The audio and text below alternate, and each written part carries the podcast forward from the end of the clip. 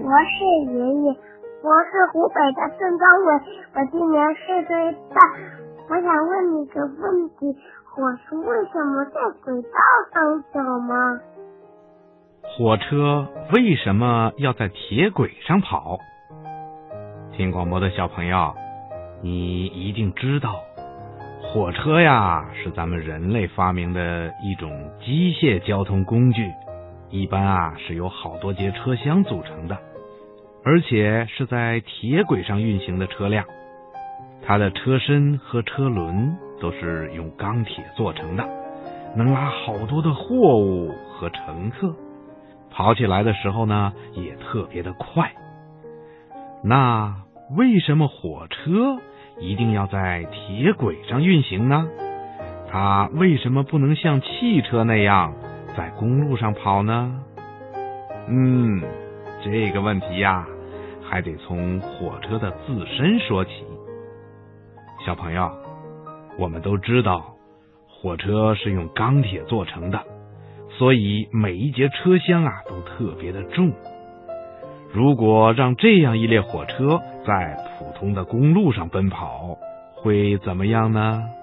呵呵，那它一定会陷到地里去的，而且一步都动不了。就算是跑起来了，由于火车又长又重，惯性又大，不能说停就能停得住。再加上公路交通的路面上情况复杂多变，不光有交叉路口需要随时停车，而且呀，路面上还会有其他的车辆运行。火车那么长，也会对别的车辆造成影响，那该多危险呐！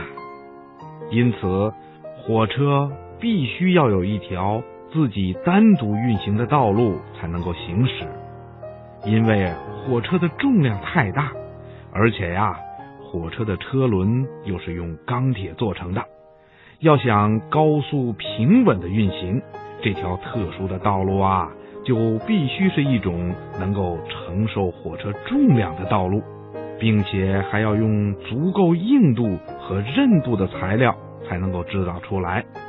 而这些条件呢，都是钢材所具备的属性，所以啊，火车要用的这条特殊的道路就必须用钢铁来制造，因此火车就只能在铁轨上运行了。小朋友，你知道吗？专门给火车运行的这条道路，光有铁轨是不够的，因为地面是软的。即便是铁轨能够承受火车的重量，那地面呢还是承受不住的。要是只把铁轨铺设在地面上的话，火车一开上去，还是会陷到地里去的。所以，铁轨就必须铺设在一种梯形的路基上。小朋友，如果你注意观察的话，你会发现。这种梯形的路基是分成好几层的，最上面是铁轨，铁轨的下面呢是枕木。以前的枕木啊是用又宽又厚又长的木头做的，现在呀都换成了水泥做的枕木了。枕木的下面呢是碎石子儿。这些碎石子儿可以把火车的重量分散开来，来减轻对地面的压力。在碎石子儿的下面呢，是用压路机压过很多次的硬地面。这种地面呢，可以用普通的土来做成，也可以用公路路基上用的那种黑土做成。只有这种路基啊，才能够承受住火车和铁轨的重量。而不至于让火车陷入泥土中去的。听广播的小朋友，你听明白了吗？哈哈，好了，今天的小问号啊，博士爷爷就跟你说到这儿了，咱们下次节目再见吧。